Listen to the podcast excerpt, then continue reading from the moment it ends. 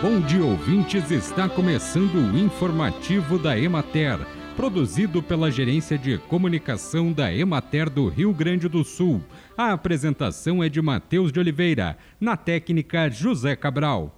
Mais uma queijaria gaúcha recebeu o registro de indicação geográfica na modalidade denominação de origem dos campos de cima da serra ao queijo artesanal serrano é a queijaria Sopro do Minuano de São Francisco de Paula. O ato aconteceu na tarde da quinta-feira, 23 de fevereiro, na Câmara de Vereadores do município.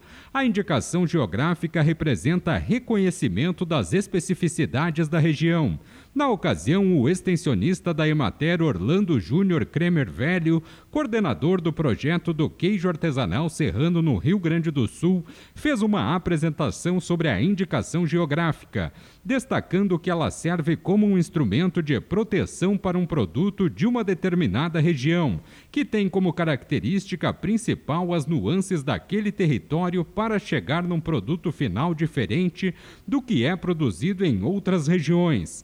Ele também ressaltou o compromisso dos produtores que estão na indicação geográfica denominação de origem com a qualidade do produto, com o crescimento do número de queijarias que vem conquistando o registro. O casal Inês e José Luiz Cardoso, proprietários da queijaria Sopro do Minuano, produz queijo artesanal serrano há 42 anos. E a vocação vem da família, do bisavô em comum deles. Inês relata que o sustento da família vem da produção do queijo e que os avanços para a qualificação do produto, a valorização e o mercado foram acontecendo aos poucos. O evento foi organizado pela Emater e Secretaria da Agricultura de São Francisco de Paula.